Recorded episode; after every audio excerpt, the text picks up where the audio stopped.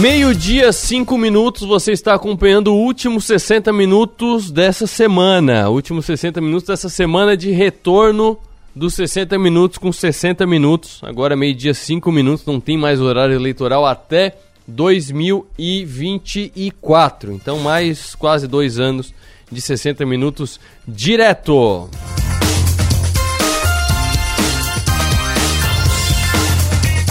E o programa hoje é baseado numa entrevista muito legal, entrevista que eu fiz com o Carlos Piazza. O Carlos Piazza é um dos palestrantes, uma das atrações do Expo Mais e é um baita papo, é imperdível a conversa. Então, ela vai ao ar no próximo bloco aqui nos 60 minutos. Tem mais de meia hora de conversa sobre darwinismo digital, que é o quê? O darwinismo, ao contrário do que muita gente pensa, não é o mais forte sobrevive, mas sim aquele que se adapta melhor. Esse é o darwinismo. E é sobre isso, como é que as pessoas estão se adaptando à tecnologia, porque esse trem já passou. Não é a tecnologia que vai se adaptando às pessoas. Não, acabou, perdemos, o trem passou. A gente está tendo que se adaptar à tecnologia e é sobre isso que a gente fala. A gente fala sobre os efeitos da pandemia. Ele solta frases. Sim, da entrevista dá para fazer manchete por um ano. Ele solta frases como: descobrimos que morávamos num cenário algumas pessoas descobriram que moravam num buffet de festa. É, é muito bom que tenha aumentado o número de divórcios ele explica por quê, então calma. É muito bom que tenha aumentado o número de divórcios. As pessoas estão trocando empregos onde são maltratadas por um nível de vida menor.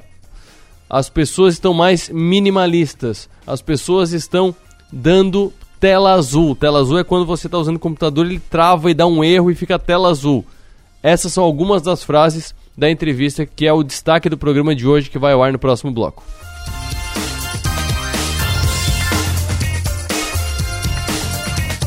E ainda nesse programa eu trago também um trecho da entrevista que eu fiz na manhã de hoje com o José Carlos Esprícigo. Ele que é destaque no 48 porque ele é finalista no prêmio Líderes 2022 da LID 2022 da LID, que é a Associação dos Líderes Empresariais de Santa Catarina. O Esprícigo é um dos três finalistas do prêmio Líderes 2022. Eu conversei com ele no programa de hoje sobre isso, sobre as perspectivas econômicas da Librelato para 2023 e também, de novo, sobre o IPO da Librelato. A gente sempre pergunta, está sempre atualizando o quadro aqui quando eu converso com o Esprícigo e ele falou sobre isso novamente. E eu já antecipo que tem prazo para acontecer? Não tem. Tá descartado? Não tá. E ele explicou em que pé que está. Mas agora, meio-dia, 8 minutos, vamos para os destaques do dia nos portais que tratam de economia no Brasil, começando pela Anatel, que esse aqui é o que impacta mais na vida das pessoas. A Agência Nacional de Telecomunicações aprovou ontem o uso do código 0304 para atividades de cobrança a exemplo do que foi feito com o 0303 para ligações de telemarketing. Ou seja, se alguém ligou para você e está 0303, respira fundo que querem te empurrar alguma coisa. Se ligou do 0304, respira mais fundo ainda, pega o boleto que estão te cobrando alguma coisa. É basicamente isso. De acordo com a agência, com a Anatel, o objetivo da medida, que valerá a partir da publicação de ato do órgão nos próximos dias, é conter o uso indevido dos recursos de numeração por determinados agentes, o relator da matéria, o conselheiro Emanuel Campelo, comparou a atividade de cobrança aos serviços de telemarketing no que diz respeito ao volume de chamadas curtas que são recebidas pelos consumidores. Ofensora em igual ou maior peso que a atividade de telemarketing em termos de volume de chamadas curtas no Brasil.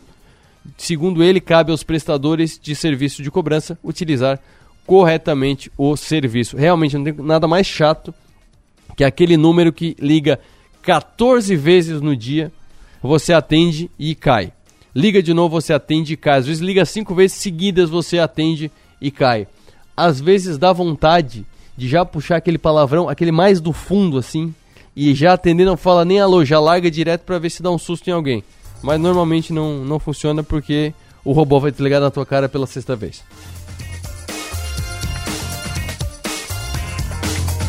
Governo Jair Bolsonaro nomeou o vice-presidente eleito Geraldo Alckmin como coordenador da equipe de transição do presidente eleito da República, Luiz Inácio Lula da Silva. O início formal da transição foi publicado no Diário Oficial da União hoje e é assinado pelo ministro-chefe da Casa Civil, Ciro Nogueira. Alckmin vai exercer o cargo especial de transição governamental, nível 7, e tem o direito de nomear até 50 pessoas para a sua equipe, o que ainda não aconteceu os nomeados ganharão cargos temporários na estrutura federal previstos na Lei 10.609. 2002. Esse assunto foi destaque hoje no programa Delor Lessa. Conversamos eu, a Maga e o Piara Bosque com o advogado especialista em direito eleitoral Pierre Vanderlinde que explicou essa lei, a lei que define a transição governamental e explicou de maneira bastante minuciosa como é que funciona, citou esses 50 essas 50 pessoas que podem participar do processo de, de transição. Explicou também como é que funciona no estado de Santa Catarina, que também vai passar por transição. Então, é um assunto muito legal que foi tratado no programa de Lessa na manhã de hoje.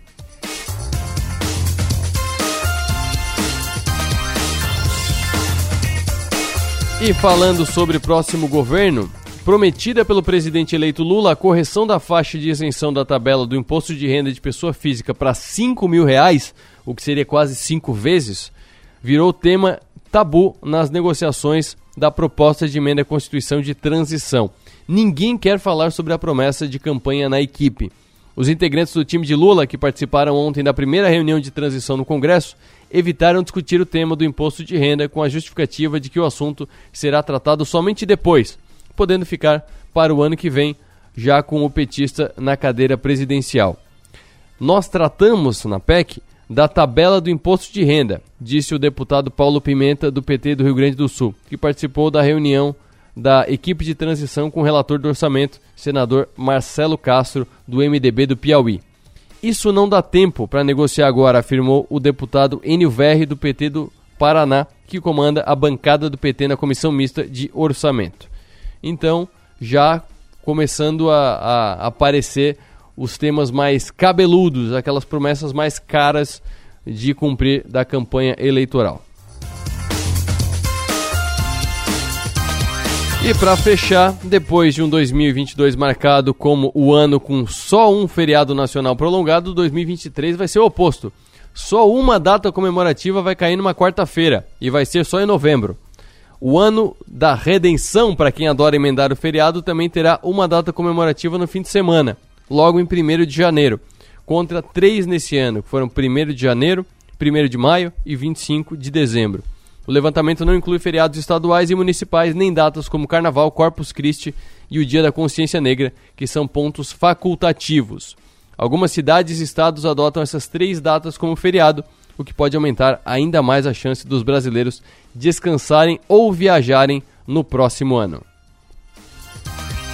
Serão os feriados nacionais do ano que vem: 1 de janeiro, domingo, 7 de abril, Paixão de Cristo da Páscoa na sexta-feira, 21 de abril, Tiradentes, sexta-feira, dia 1 de maio, segunda-feira, dia do trabalho, 7 de setembro, quinta-feira, aí vai ter que ser aquela negociação mais, mais a miúde com a chefia para ver se dá uma matada na sexta-feira.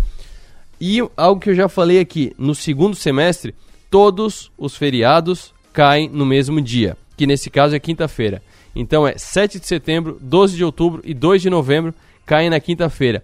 15 de novembro sempre um dia antes, que é quarta-feira na proclamação da República, e o Natal vai ser de domingo para segunda, dia 24 domingo, dia 25 de dezembro, segunda-feira. Isso para 2023. E já que estamos falando do futuro, intervalo rápido nos 60 minutos, no próximo bloco Falo com especialista em futuro, em tendências, em disrupção, em darwinismo digital, Carlos Piazza.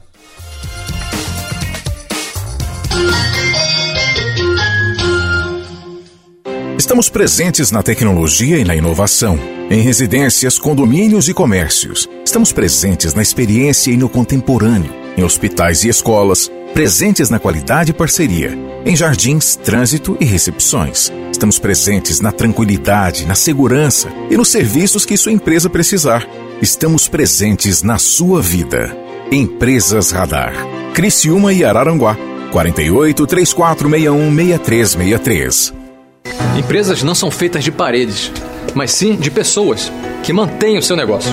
Por isso, o melhor investimento é cuidar delas, porque são esses talentos que criam, produzem, buscam soluções inovadoras todos os dias. Mas para isso, eles precisam ter saúde e se sentir seguros. Lembre-se, plano de saúde é um benefício, não tem encargos. Você faz mais com menos. Seja um cliente Unimed Criciúma. Cuidar de você. Esse é o plano. A seleção de ofertas do Giasse é sempre campeã. Um show de bola em qualidade e economia. Venha torcer com a gente. Ofertas para o fim de semana. Maminha bovina friboi o quilo, 35,90. Costela suína sadia o quilo, 15,98. Café Melita 500 gramas. Amigo Giasse paga 15,98. Homo Sanitize e higieniza 2,2 quilos, 32,90. Mais 5,90. Leve um amaciante Comfort Sachê 900 ml. Cerveja original 269 ml, 2,68. Se beber não dirija. Seleção de ofertas é no Giasse.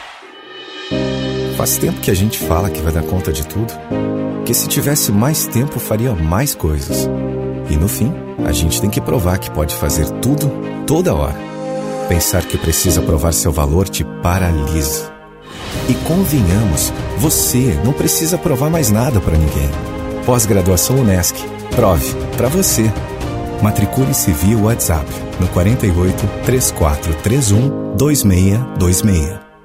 Refis 2022. Regularize seus débitos com o programa de recuperação fiscal de Nova Veneza, com desconto de até 90% sobre multas e juros, válido para pagamento à vista. 70% de desconto sobre multas e juros para pagamento em até duas vezes, 60% em pagamentos em até quatro vezes e 50% em pagamentos em até oito vezes. Somente para quem solicitar a adesão até 31 de dezembro. Inicie o ano livre de dívidas. Prefeitura de Nova Veneza. Falta espaço na sua casa ou na sua empresa? Então você precisa da Guarde Mais. Na Guarde Mais você aluga box de vários tamanhos pelo tempo que precisar. Guarda seus objetos pessoais, móveis, arquivos e mercadorias e fica com a chave. Tudo em um ambiente seguro, com câmeras 24 horas. Assim, você guarda suas coisas e fica tranquilo. Acesse guardemais.com.br ou ligue e guarde mais. O seu guarda-móveis, estoques, arquivos, guarda tudo. Em Criciúma, no bairro Próspera.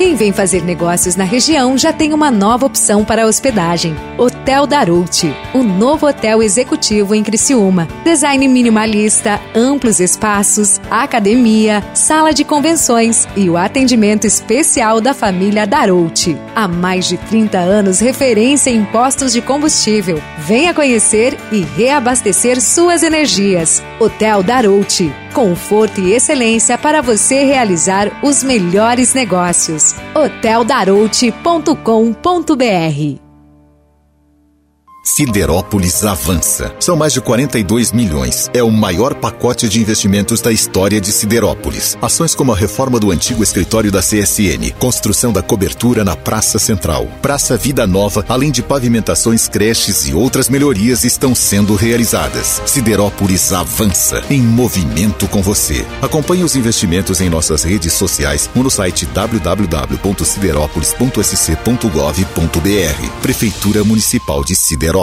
Uma maçã mordida é uma marca. Um banco roxo, uma garrafinha vermelha, três listras, um M amarelo. Uma deusa numa caneca, uma cidade de braços abertos, um castelo mágico, o lugar que nunca dorme. Marcas são mais que coisas, cores ou símbolos. Marcas são pontos de convergência. É onde a gente se encontra, porque marcar é da gente. Criamos marcas porque precisamos construir memória Queremos saber de onde viemos, para onde vamos. Gostamos de ver, gostamos de falar, nos encantamos em ouvir. Boas histórias criam empatia, nos identificamos nos significados. Queremos saber, queremos sentir. E quando algo nos faz sentir, é que tudo faz mais sentido. Adoramos viver momentos marcantes, queremos entender e significar tudo. Deixe sua marca no mundo. Cacto Publicidade. Inteligência criativa para construir marcas.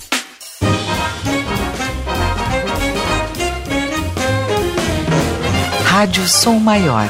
Informação no seu ritmo.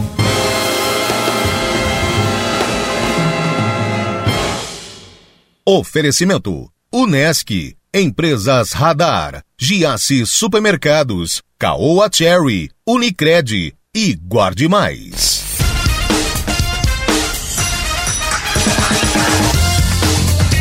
Vamos à primeira entrevista é, especial depois das eleições, entrevista especial de sexta-feira. Eu vou conversar com um darwinista digital. Só por darwinismo digital eu já queria conversar com ele. Depois eu fui pesquisar e tem muito mais coisa legal para a gente falar. Darwinista digital, futurista, professor, especialista em hipermodernidade. Carlos Piazza, muito boa tarde. Boa tarde, Arthur Lessa, como vai? Boa tarde a todos também que estão nos ouvindo é, na Rádio Som Maior. Prazer estar aqui com você. Explica pra gente o que, é o darwinismo digital. O darwinismo é algo muito antigo, né? Algo que remete à, à biologia, ao mais forte, ao mais adaptativo, é, sobrevivem na natureza. Como é que tu puxa isso pro digital? Isso é, as pessoas acham que é uma moldura bonita, sabe, Arthur? Mas na realidade, isso é uma profissão já de alguns bons pares de anos, né? O darwinismo digital se apoia assim no Darwin, claro, adaptabilidade possível quando tudo muda, o uhum. tempo inteiro. Então, um dos ângulos do darwinismo digital coloca em foco a questão de que o cérebro humano é linear, tecnologias são exponenciais, e é claro que em algum lugar isso vai dar um, uma coisa ruim, né? Porque a gente não alcança a forma com que as tecnologias se pronunciam, muito menos a gente consegue conhecer, não conseguimos compreender, não sabemos como usar, muito uhum. menos como domesticar. Então, o darwinismo ele olha essa questão da adaptabilidade possível quando tudo muda o tempo inteiro.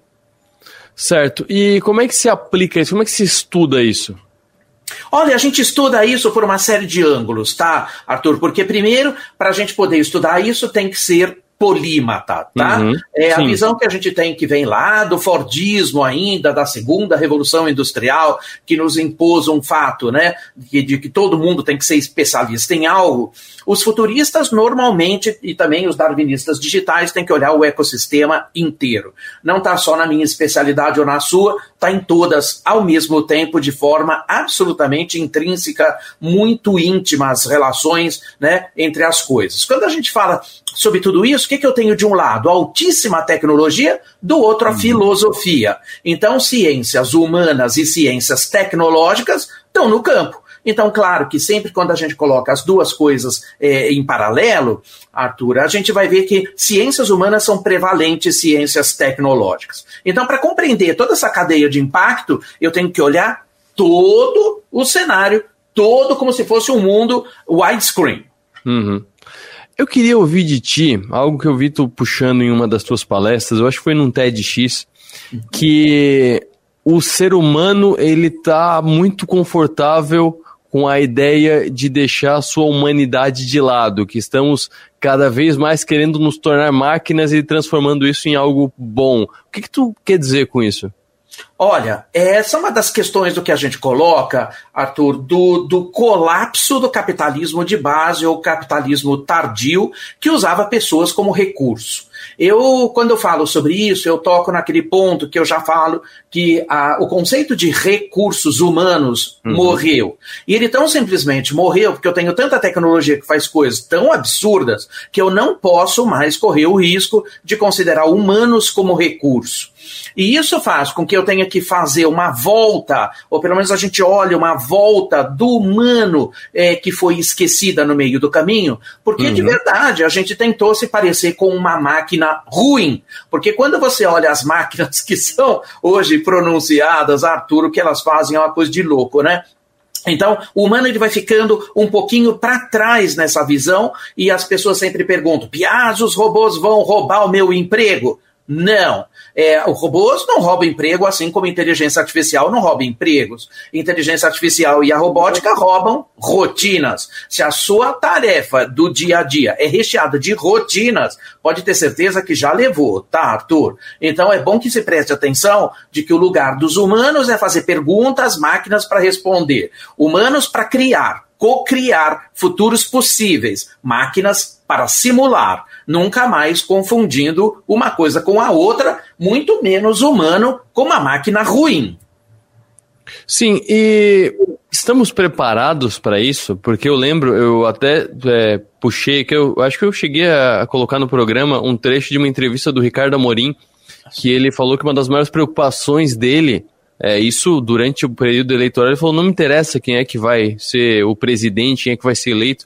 O que me interessa e o que me preocupa é que estamos criando gerações de pessoas incontratáveis no Brasil, porque elas não estão tendo o conhecimento básico para é, usar e absorver e ser inserido num, num ambiente de trabalho do futuro. Tu vê isso também? Tu acha que as pessoas podem é, estar ficando para trás do que a tecnologia é, necessita, do que o mundo novo necessita de conhecimento para que possamos usar ao máximo essa tecnologia? Olha, Arthur, eu vou colocar um contraponto, porque na realidade a gente foi muito acostumado com o próprio Fordismo e com o capitalismo de base, a gente poder ter então um estoque de conhecimento para hum. depois hum. a gente procurar uma empresa para a gente exercer o que a gente conhece naquele estoque de conhecimento. Nesse mundo que roda exponencial sobre todos os ecossistemas, a única coisa que a gente sabe é que os conteúdos que a gente aprende na escola, porque ela também é formato da segunda revolução industrial, e a escola continua forjando e formando pessoas para profissões que nem existem mais, e também a forma com que a gente tem que buscar aprendizado ágil. É, a gente vê que as novas gerações sabem procurar conteúdo ágil com muito mais propriedade do que nós. Então, quando eu estou falando que eu preciso de uma urgência muito grande de uma criação de um futuro, ou para que a gente possa trabalhar é, com outros drivers que não são o do passado, eu preciso hoje urgentemente buscar conhecimento ágil. E a gente sabe que a capacidade profética do professor morreu, tão simplesmente porque né, o professor não é mais o dono do conteúdo, como era no passado, o conteúdo está espalhado por um bilhão de hubs, né, colaborativos pelo mundo afora, tá uhum. tutorial para absolutamente tudo e informação é corrente e abundante. O que a gente não tem é pessoas fazendo perguntas para que os sistemas respondam. Então eu preciso de uma nova escola que ensine pessoas a fazer perguntas, não que dê respostas. Então, se eu for considerar tudo que era a formação de empregos do passado, a formação né, do que era requerido no passado, o Amorim tem razão. Mas quando eu olho para o futuro, eu vejo diferente, porque o que eu preciso hoje é aprendizado ágil. Eu não posso mais me apoiar é, naquilo que era, então, a forma de busca de conhecimento do passado. Porque hoje eu não posso esperar é, sequer dois anos, porque a lei de Moore é fatal. Ela uhum. dobra, a tecnologia dobra sobre a gente a cada um ano e oito meses, e o custo cai pela metade. Então, a democratização e a velocidade faz com que eu não consiga nem fazer um curso de quatro anos mais, Arthur, porque ela dá duas dobradas e quando eu estou pronto, eu vou descobrir que eu estou pronto para não estar pronto. Então, quer dizer, isso fica até como uma dica aqui, né? Se eu tenho que estar tá treinado para nunca mais estar pronto, porque não existe isso, né? Eu tenho que buscar aprendizado ágil. Então, também a escola deveria se mover a isso e também a gente olha essas questões, porque pós-pandemia, e de verdade, independentemente de quem vá governar o Brasil, eu continuo ouvindo ainda emprego formal, emprego formal, emprego formal. Ora, a gente não coloca o empreendedorismo desses jovens também dentro deste canal, a uhum. gente vê que existe hoje aquilo que a gente chama da demissão é, silenciosa, onde as pessoas estão nas empresas, mas elas não querem estar lá, mas elas sabem que elas têm que pagar um boleto ou algo assim. Porque eu sempre falo isso, tá, Arthur? Aquele, aquele filme B que passa na sua cabeça sempre foi o seu plano A e você adia. Eu, olha, conheço uma montanha de gente que odeia o que faz. Tá só esperando uma dose de coragem para poder se lançar numa outra forma de buscar conhecimento para poder gerar, então, uma nova forma de contribuição na economia. Então, é claro que a gente está vendo uma mudança que é muito aguda. Claro que quando eu olho os modelos, incomoda as pessoas que olham modelos do passado, comparado aos modelos que estão sendo requisitados, não é? Sim, então, mas o que, o que que se faz para estar tá preparado, então? Porque é, tu falou de curso de dois anos. Dois anos é uma pós-graduação, de um ano e meio a dois anos é uma pós-graduação. E até pouco tempo era um curso relativamente rápido, que era para você só atualizar o que você já aprendeu na, na faculdade. Aí agora, em dois anos, realmente a gente vai estar despreparado. O que, que faz? É, vai empilhando cursos daqueles de, de três meses, de dez aulas, e, e é assim que vai ser a educação no futuro? Olha, o que, o que eu vejo de educação do futuro, lembrando que entre todas essas coisas que eu faço, Arthur, eu também sou é, embaixador no Brasil do Teach the Future, né? Uhum. É, onde a gente tem uma iniciativa muito legal lá do Peter Bishop, comandado aqui no Brasil pela Rosa Alegria, né? É, e, e, a gente olha isso. Por que, que a gente gosta tanto do passado, Arthur? Porque a gente sempre foi criado sobre a ótica do passado. Quantos professores de história você teve? Alguns? Eu Sim. tive um monte. Mas quantos professores de futuro você teve? Arthur, nenhum. É, eu também não. Eu fui aprender depois a lidar com isso, né? Então, quando a gente coloca uma coisa que não pode faltar no meio disso, que é a base da sua pergunta, eu te dou a resposta que o elo que a gente precisa olhar é o tal do propósito. Porque quem tem propósito faz tudo de propósito, e quem tem propósito busca informação sozinho. Arthur, sozinho. Então, na realidade, o que acontece? Como a gente vê também os movimentos de pais querendo ensinar os filhos, não é isso? Porque informação tem demais, é claro uhum. que eu vou poder olhar, então, uma outra forma de adquirir conhecimento. O apaixonado, ele estuda sozinho, o apaixonado, ele faz aquilo que a gente chama que é o gatilho do lifelong learning, porque eu vou passar uma vida inteira aprendendo, e é claro que quando eu sou muito apaixonado por algo, Arthur, eu vou estudar aquilo, eu não me conformo é, de não compreender determinadas é, coligações entre os assuntos, não é? Isso puxa para a polimatia, isso puxa para o resultado que a gente quer, que é o lifelong relevance, como o uhum. americano chama, que é uma relevância de vida inteira, porque você passa a estudar sozinho. O que eu tenho de base de conteúdo, não há escola no mundo que ensina. Ela está baseada na minha curiosidade. Porque eu tenho um propósito muito claro, tá, Arthur? Eu forjo o meu mundo, né, para uhum. construir janelas onde as pessoas antes só construíam paredes. Esse é o meu propósito. A geração do meu pai e de antes, é, ela era criada para até eu vejo isso muito num lado da minha família, que é um lado de bancários, e era criada para faz a escola, passa no concurso do Banco do Brasil ou da Caixa e seja bancário, ou então entra no banco, seja bancário, seja feliz, toca a tua vida tranquilo, tem teus filhos, casa e por aí vai. Uhum. Aí, a, a minha geração, eu tô com 36, a minha geração a gente ouvia muito, tanto dos pais quanto na escola, é, naquela época pré-vestibular, é, siga seu sonho. Ah, o que, que eu vou fazer na faculdade? Segue teu sonho, faz o que, te, o que tu gosta. É, só que às vezes o que você gosta é tipo ser oceanógrafo em Minas Gerais, que não tem mar. É meio complicado, né? Então, é, numa, nas gerações mais novas, a gente ouve agora, e até pessoas da minha idade que, que meio que pensam na, na vida, falam: não, tu não tem que seguir ah, o teu sonho, porque às vezes o teu sonho não vai te sustentar. Então, veja algo que você é bom e siga por aí, veja algo que vai te dar um, um retorno legal para te viver bem, algo que não não te maltrate por dentro. Então passou do siga o seu sonho para algo que não vai te matar por dentro. É, e aí tu tá falando de é, escola, apaixonado e tal. Afinal, o que, que a gente espera para o futuro? Segue o sonho? Vê o que paga o boleto? Como é que a gente equilibra isso? Esse é o ponto, né? A gente que foi criado, eu muito mais do que você aqui, Arthur, porque eu sou baby boomer, né? Eu nasci em 1960, tenho 62 anos, corpinho de 20, cabeça de louco, né? Eu falo aqui. Você tem 37, você tá lá na, no Y, salvo engano, né? E seu Sim. pai deve ser X, provavelmente aqui. Tô, tô fazendo as minhas decisões, aqui as minhas comparações, né?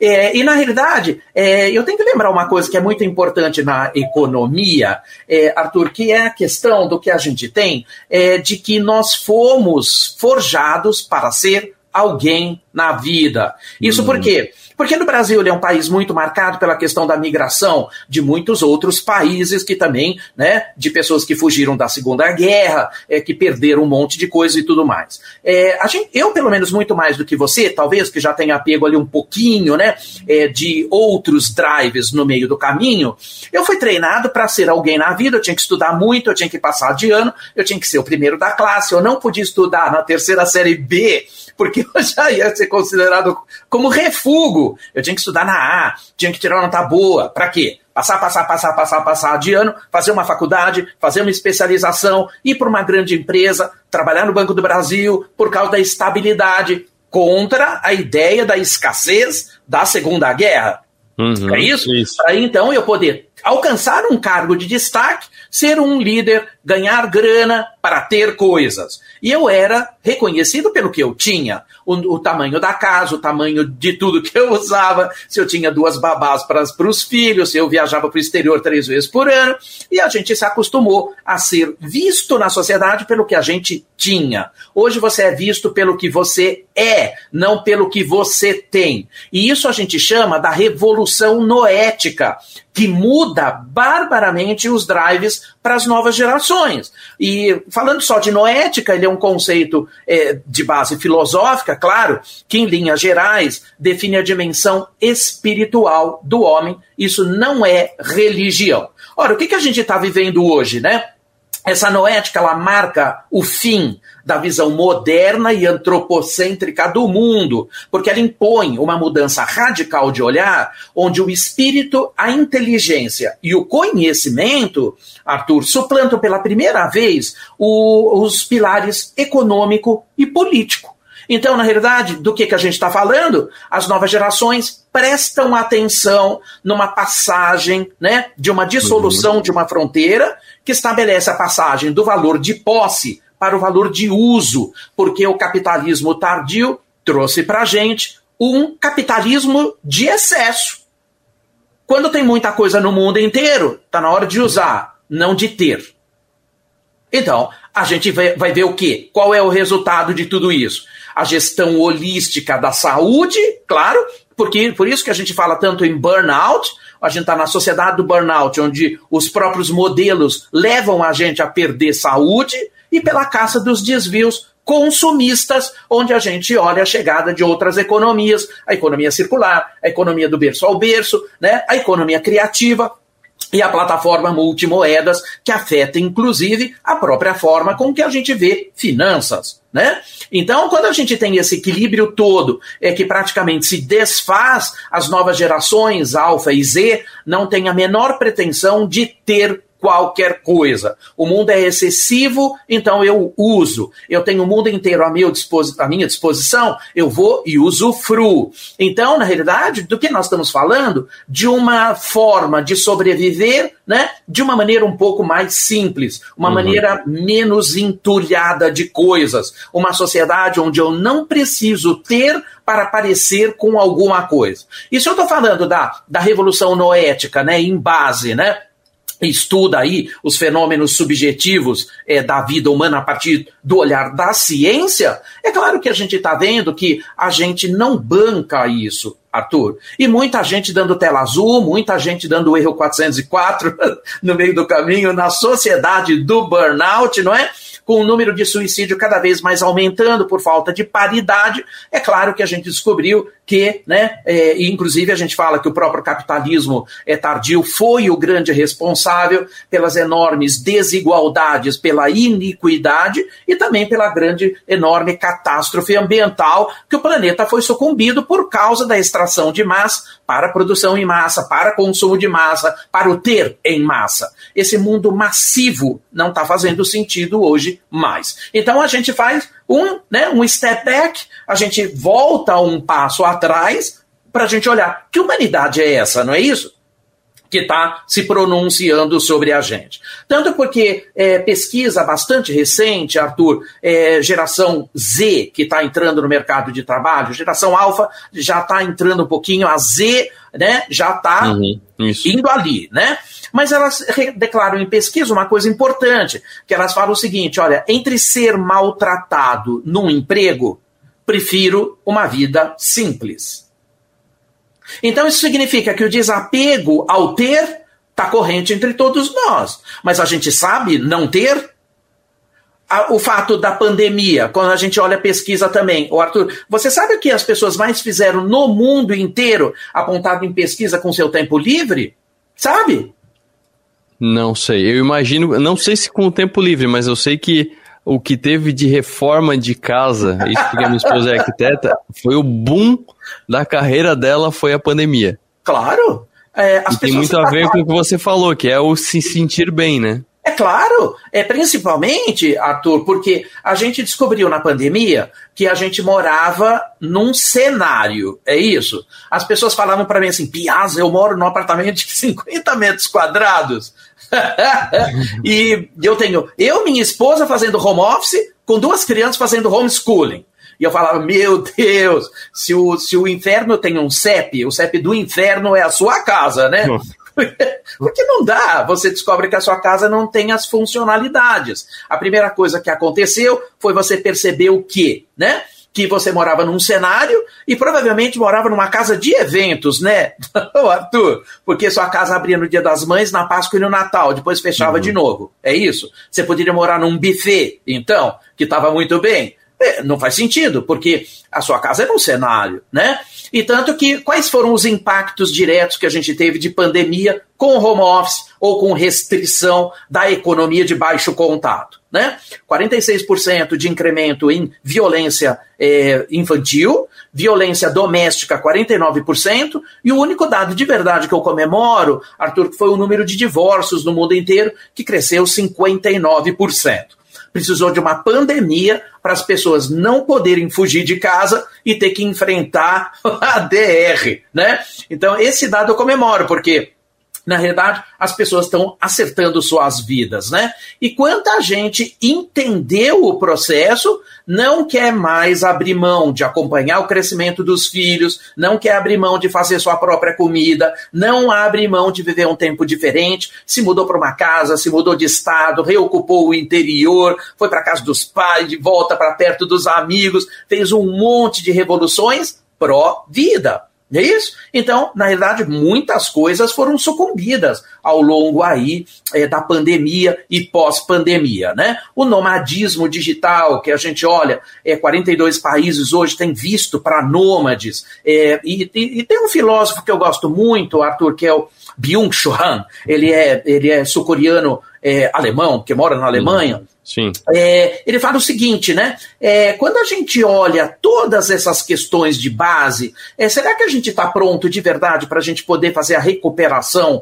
é, do belo, a salvação do belo? É porque, na realidade, quando a gente se volta naturalmente, e seres humanos fazem isso, seres humanos naturalmente se voltam para o natural quando eles estão dando tela azul, reocupar uhum. o interior é uma coisa maravilhosa reocupar sua cultura, re, né, buscar a forma com que você tem os teus elos né, sociais que você acabou perdendo nesse mundo do capitalismo selvagem que sucumbiu as pessoas em tarefas intermináveis que vai tirando lentamente a vida das pessoas. No mundo excessivo, num mundo que não tem sentido, que leva as pessoas ao suicídio como espetáculo urbano de cidades, né?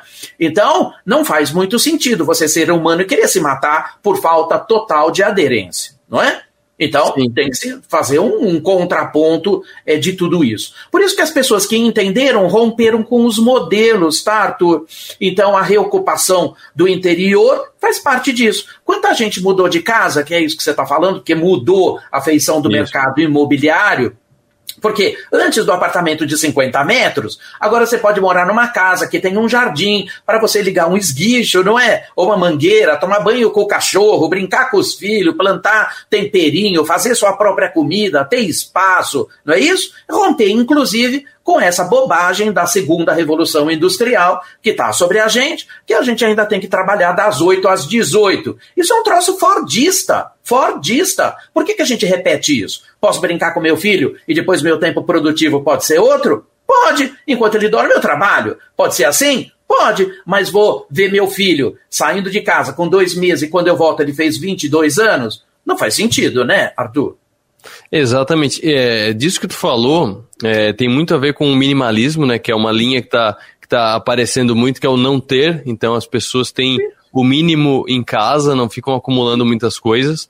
E, e também me lembrou muito um movimento que eu queria ouvir de ti também, o que tu, o que tu imagina, que é a gig economy que não é a economia de estar empregado. Gig, na verdade, se traduzir da parte musical, seriam os shows, ou então seriam os jobs, ou então seria. Os jobs eu acho que é o que o pessoal mais entende, né? Que é não é o tempo, não é a carga horária, é entrega. Você me contratou para entregar tanto. Eu estou te entregando tanto. Como eu vou fazer? Não te interessa. Isso. Tá aqui o que tu contratou. É, é, é algo inevitável pro, pro mundo, e aí, se for inevitável, como é que as empresas que hoje existem podem é, migrar para isso? Porque a gente está falando muito aqui do olhar nas pessoas, que é o mais importante. Mas as empresas também têm que ser sustentáveis. Como é que elas podem virar do Fordismo, como tu mesmo falou, para essa gig economy é, de maneira sustentável e trocando pneu com o carro rodando? Boa pergunta, Arthur. Olha, primeiro lugar, essas, essas né, empresas é, que trabalham ainda no modelo Fordista, elas têm um processo de liderança né, uhum. é, transacional. Né? Então ela usa pessoas para poder cada vez mais aumentar transações, não é? Porque ela tem um resultado de curto prazo e ela tem que atingir aquele resultado de curto prazo. Então todo mundo está otimizando tudo. Qual uhum. o grande problema de tudo isso, Arthur? Ao longo de todos esses anos, a gente também é, conseguiu racionalizar ou conseguiu otimizar a nossa felicidade também, não é? Porque na realidade faz um, é, a gente faz um monte de coisa é, que a gente odeia, porque a gente está sendo usado como recurso, e que volta lá naquela conversa inicial que a gente começou Sim. aqui. A gig economy é o mundo dos mal criados, né? Eu sou é, gig há quase 20 anos e estou muito bem, obrigado, né? É, as empresas que abandonam, então, né, a liderança transacional e vão para a liderança transformacional, ai, aí isso é um salto danado, né? Uhum. Elas têm que criar valor de um jeito um pouco diferente. Então elas têm que criar valor resolvendo problemas ultra ágil, né? Então elas têm que aprender como eu recupero é, determinados padrões usando então uma inteligência que é diferente, né? Como a gente sempre fala, a inovação Arthur, ela tem uma coisa lá no meio que é um pré-requisito total para todo mundo, mas ela tem uma forma de ser feita, porque e também não tem nada de novo, porque o Schumpeter falava isso em 42. Eu tenho que me destruir para eu poder renascer, e isso é a base do próprio, né, capitalismo, né? Claro, quando eu falo da gig economy, a gente é, né? E tem gente de todas as idades, de todo, todo tipo de expressão de gente diferente, não é aquilo que as empresas imaginam dos consultores que já passaram por empresas e tudo mais. Tem um monte de influenciadores que também trabalham com gig, né? É, o que, que a gente precisa hoje para a inteligência do futuro em tempo presente, Arthur? É a forma com que a gente olha a geração de conflito. Por isso a gente precisa de diversidade, que é uma coisa que as empresas não fazem. Elas acham que diversidade é um assunto de justiça social, que não uhum. é, é a, a, forma com que a gente olha a diversidade. É porque quando eu crio futuros, esses futuros vão ser válidos para um monte de gente. Para poder criar futuros que serão vividos por muitas pessoas, eu tenho que co-criar com elas. Então, dentro das empresas, eu preciso da diversidade para eu poder capturar esse caleidoscópio do mundo. Então, a inteligência do futuro é conflito.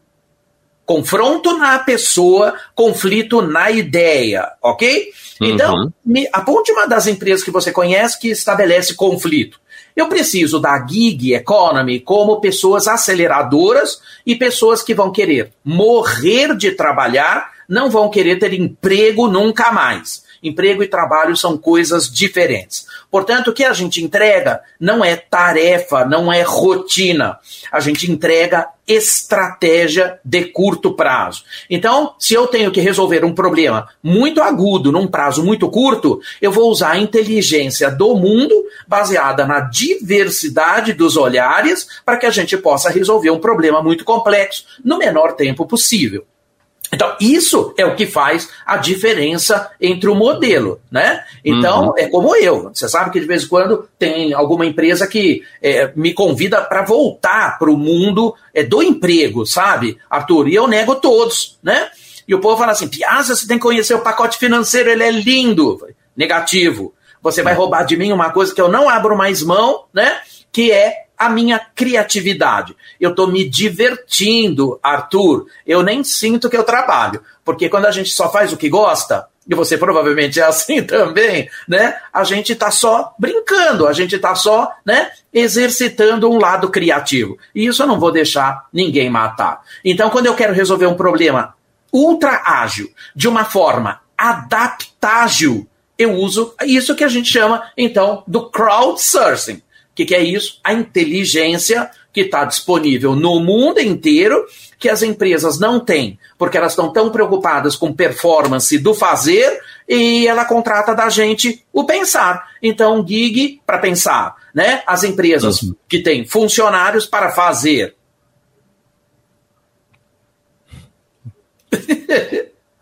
É uma, eu até deixei o silêncio para as pessoas pensarem no que tu, no que tu tava falando. Foi, foi intencional esse silêncio para realmente as pessoas contratam de fora. Porque seria o contrário o, a lógica, né? Seria você pensar dentro e depois contratar umas pecinhas fora para produzir, não o contrário como está acontecendo agora, né? é claro, por isso que as pessoas dão um burnout, Arthur, porque elas não estão bancando a velocidade, elas não conseguem dar resposta, elas não conseguem vislumbrar nada. E aí é aquilo que a gente fala, as pessoas acabam entrando é, na, naquele ciclo de foca de circo, né? Uhum. Elas, elas uhum. fazem um monte, elas aplaudem e ganham amendoim. E então elas não veem muito sentido hoje nesse tipo de coisa. Por isso que dá tela azul, né?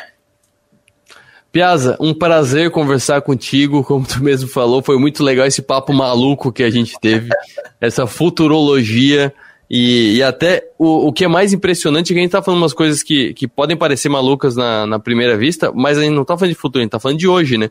A gente nem falou do, a gente nem falou de carne que não vem de vaca, que é algo que tu já tratou também em algumas palestras, que é muito legal, a gente tá falando de hoje com olhos diferentes. Exatamente isso, porque na realidade a gente não conseguiu nem falar o que é o hoje, né? Porque uhum. a gente está perdido aqui tentando fazer uma ressignificação, né? É de tudo que a gente tem. Mas na realidade tem muita coisa a descobrir. Meu Deus, a tecnologia leva a gente. Inclusive a gente fala que até foguete não dava ré, agora dá, não é? É, é verdade, é verdade. Elon Musk mudou o mundo. É claro, a gente, inclusive, a gente até brinca que a gente até é, teve carnaval em abril em São Paulo, uhum. a rainha morreu. Esse mundo não tem nada de óbvio, né? Porque tudo que a gente não imaginava aconteceu, né? Exatamente, mas é bom que sobra bastante coisa para tua palestra, né? Dia 10 de novembro, no Expo Mais, Mindset da Disrupção. Exatamente isso. E olha, eu fico depois devendo para todo mundo. É bom que a gente já esclareça desde já, tá bom? Até para fazer um disclaimer, tá, Arthur? Que talvez hum. seja a única forma que a gente possa eh, depois sobreviver é no Rivotril litrão, tá? Maravilha. Carlos Piazza, que prazer conversar contigo. Um abraço, até a próxima, até dia 10. Forte para ti, até breve. Essa foi a entrevista com o Carlos Piazza, ele que é darwinista digital, e se você não entendeu o que é darwinista digital, essa entrevista já tá no 48 em vídeo, entrevista completa, mais de meia hora de conversa, essas maluquices que a gente falou, eu e o Carlos Piazza. Ele que estará em Criciúma no próximo dia 10, como uma das palestras do Expo Mais, que é um evento promovido pela SIC, junto com várias entidades, várias universidades da nossa região. Depois do intervalo, eu converso com José Carlos Esprícigo, CEO da Librelato.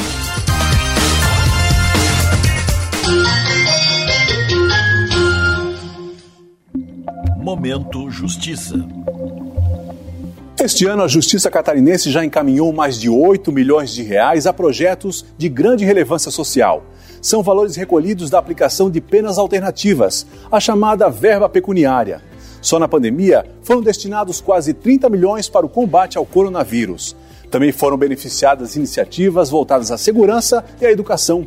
É o Judiciário Catarinense cumprindo seu papel social. Estamos presentes na tecnologia e na inovação, em residências, condomínios e comércios. Estamos presentes na experiência e no contemporâneo, em hospitais e escolas, presentes na qualidade e parceria, em jardins, trânsito e recepções. Estamos presentes na tranquilidade, na segurança e nos serviços que sua empresa precisar. Estamos presentes na sua vida. Empresas Radar. Criciúma e Araranguá. 48 3461 6363. Você sabia que a cadeia produtiva e industrial do carvão mineral e o cimento geram 5 mil empregos diretos e mais de 15 mil indiretos, impactando 15 municípios? Carvão mineral, energia que fortalece a economia do sul catarinense. Um hospital com centro avançado no tratamento do coração São João Cardio. É único, porque conta com cardiologistas 24 horas de plantão. É moderno, porque unimos tecnologia com hemodinâmica de alta definição. É referência, porque dispõe de uma equipe qualificada para atender você a qualquer momento. Conte com o melhor hospital em cardiologia. São João Cardio. A nossa especialidade é cuidar de você. A seleção de ofertas do Giasse é sempre campeã. Um show de bola em qualidade e economia. Venha torcer com a gente. Ofertas para o fim de semana. Maminha bovina friboi o quilo, 35,90. Costela suína sadia o quilo, 15,98. Café Melita 500 gramas. Amigo Giasse paga 15,98. Homo Sanitize e higieniza 2,2 quilos, 32,90. Mais 5,90. Leve um amaciante Comfort Sachê 900 ml. Cerveja original 269 ml, 2,68. Se beber não dirija. Seleção de ofertas é no Giasse. Faz tempo que a gente fala que vai dar conta de tudo. Que se tivesse mais tempo, faria mais coisas. E no fim, a gente tem que provar que pode fazer tudo, toda hora. Pensar que precisa provar seu valor te paralisa. E convenhamos, você não precisa provar mais nada para ninguém. Pós-graduação Unesc. Prove para você. Matricule-se via WhatsApp no 48 3431 2626. Conexão. A gente une talento com emoção. É acolhimento. Une projetos com possibilidades. É cooperativa. Une sonhos com realização. É prêmio. Une exclusividade com oportunidades. E assim construímos um mundo mais próspero. Unidos somos Premium. Unicred. Os almoços de sábado agora têm outro sabor.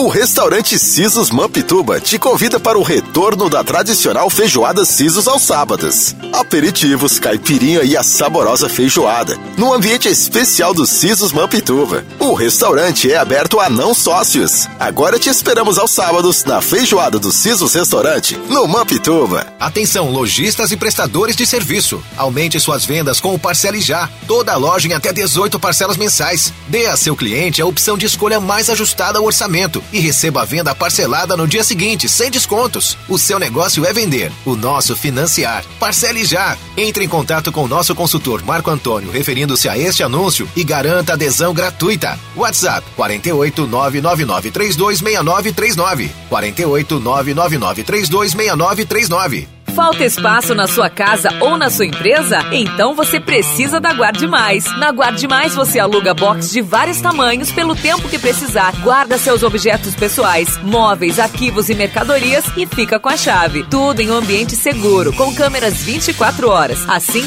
você guarda suas coisas e fica tranquilo. Acesse guardemais.com.br ou ligue e guarde mais. O seu guarda-móveis, estoques, arquivos, guarda tudo. Em Criciúma, no bairro Próspera. Atenção! Você está procurando looks lindos e estilosos para o seu treino? Você encontra na Salto Triplo Fitness. Qualidade, cores e muita variedade, inclusive para o esporte mais famoso do momento, o beach tênis. Nos siga no Instagram, arroba Salto Triplo Fitness e fique por dentro de todas as novidades e informações. Já imaginou um lugar tranquilo, com natureza e que você possa desfrutar com sua família de momentos de lazer e descontração? Já imaginou ter um lugar que você possa correr, nadar, jogar futebol, beach tênis ou tênis e ainda fazer uma academia, uma sauna ou então um lugar para jogar uma canastra, dominó, bocha ou aquela sinuca? Não precisa imaginar. No Mampituba você tem tudo isso e muito mais. Entre em contato através do 48 34 31 3000 e conheça as nossas atividades. Sociedade Recreativa Mampituba, um clube completo, pertinho de você. Hoje, o mundo anda tão rápido que tem horas que a vontade é desacelerar, cadenciar. Entre saber cada vez mais e desligar, é preciso equilibrar. Assim é a Som Maior, informação com prazer. A gente conta o que é notícia, dá voz ao sul, cria engajamento e quer ver tudo acontecer.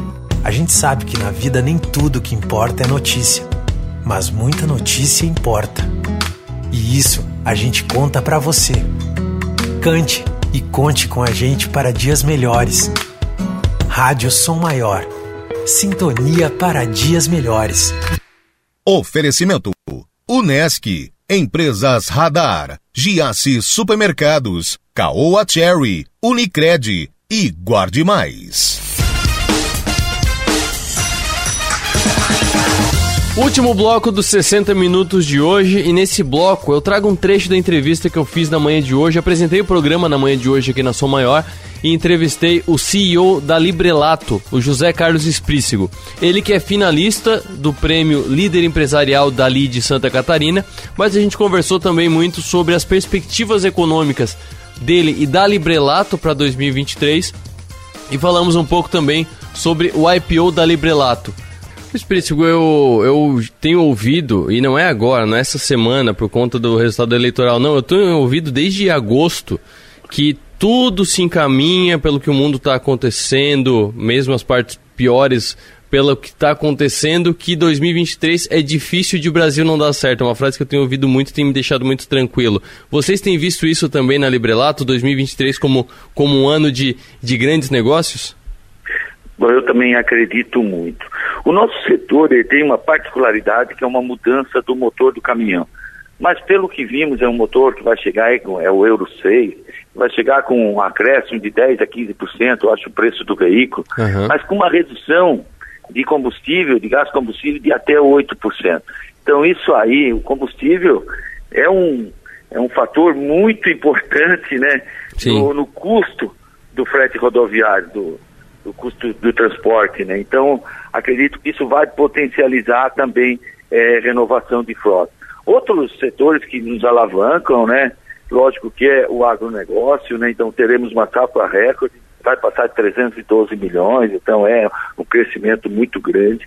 Outra coisa, a construção civil, né? A construção civil em 2021 ela cresceu 9 esse ano deve atingir 4% de crescimento. E se nós olharmos de 2014 a 2022, somente esse setor ele caiu 23%. Então tem uma, um espaço de crescimento aí muito grande. E o governo, assim, é, do PT, realmente ele potencializa muito, né, na última, essas construções de casas populares. Acho que isso também vai ser outra alavanca. O nosso PIB, né, deve continuar crescendo o ano que vem. Outro fator importante também, e esse sim na área econômica, né, há toda uma preocupação, quem é que vai ser o ministro da Economia ou da Fazenda, que parece que vai ser alterado para a Fazenda, é o uhum. controle da política fiscal, né, não podemos cair numa derrocada de voltar à inflação, a inflação, eu acho que é o pior, o que mais corrompe os salários das pessoas é a inflação, nós viemos agora três meses de deflação, outubro deve ter tido uma pequena sinalização, mas estamos olhando aí um, uma inflação de 5%, 6%, isso para o mundo nesse momento é muito bom, né? mas a independência do Banco Central, acho que isso foi um avanço né, do Brasil e nós temos que ter um cuidado, um zelo muito grande também pelo teto de, teto de gastos. Acho que essas conquistas é, nós brasileiros não podemos abrir mão. Para isso a gente conta com o Senado, com uma renovação também no Congresso Nacional que possa é garantir essa estabilidade do Brasil. O Brasil está a um passo de avançar para ser um país de primeiro mundo. Nós temos algo que poucos países têm, que é energia. Uhum. Então nós temos hoje 80% da nossa energia de fonte renovável. E isso, eu tive na Europa na feira da IAA, agora em setembro, a dificuldade de energia, os fornos sendo desligados porque não tem energia para produzir aço, tudo. E nós aqui, com toda essa oportunidade que temos de Brasil. Então, uma boa gestão, é, tenhamos menos políticos no Ministério, mas mais pessoas competentes de carreira, eu acho que nós vamos fazer um grande 2023, que inshallah fazer um grande mandato aí. É, nós, eu tenho um viés sempre positivo, né? As empresas não nascem para quatro anos. Uhum. Né? Então é, não é porque um, um político que às vezes você não está afinado com aquela doutrina, você tem que acreditar acreditar nas pessoas que representam nós, que é o Congresso Nacional, e vamos seguir em frente aí, Arthur. Explícito, eu não posso é, terminar a entrevista sem fazer aquela pergunta que eu faço vez ou outra. É, como é que está o processo do, da Librelato para a Bolsa Brasileira? Porque a Librelato já, já, iniciou o processo no momento, daí a gente fez uma conversa aqui uma vez, falou, tirou o pé. Qual que é o, o ponto agora, principalmente pensando nesse, nesse cenário mais positivo que está se construindo agora na economia? É, nós, é, é, uma, é uma boa pergunta. A gente tirou o pé realmente, né? poderia ter acessado o mercado é, brasileiro, a B3, em abril de 2021. Uhum. Também tiramos o pé. Mas por quê? Porque não tivemos uma boa precificação, a janela também não estava com boa oportunidade. O que, é que nós recebemos de, de recado, digamos, dos investidores? Façam é, o crescimento de versões orgânico com o plano que vocês tinham inorgânico, ou seja, de captação. E nós estamos fazendo isso. Fizemos duas aquisições no primeiro semestre Uhum. e devemos anunciar até o final do ano. né, estamos finalizando, do diligence finalizada, e eu acho que em duas semanas já vamos elaborar um contrato já com uma empresa que nós estamos também fazendo uma aquisição de uma grande empresa, essa já em São Paulo. Então, estamos fazendo o dever de casa. Para o ano que vem, devemos também continuar nessa viés de crescimento, né, olhando novas oportunidades. Temos eh, 12 empresas mapeadas, Uhum. que é o, é o intuito de nós crescermos na área eh, de autopeças, é a nossa vertical principal e de tecnologia, seja pela chegada da Sigaway, que estamos lançando agora dia 7, a nossa startup em São Paulo, e sim aí avançar a passos largos e inxalá lá 2024, 2025, se nós tivermos boas janelas abertas de mercado e for uma decisão dos, dos sócios da Librelato, podemos voltar de novo a tentar uma avançar junto ao, ao mercado eh, de capitais. Esse José Carlos Espícigo, CEO da Librelato. Essa entrevista foi feita na manhã de hoje aqui na Som Maior, no programa Delor Lessa, que tive o prazer de apresentar na manhã de hoje. E com essa informação, eu fecho o programa de hoje. Volto na segunda-feira ao meio-dia. Tenham todos uma boa tarde, bom trabalho e bom fim de semana.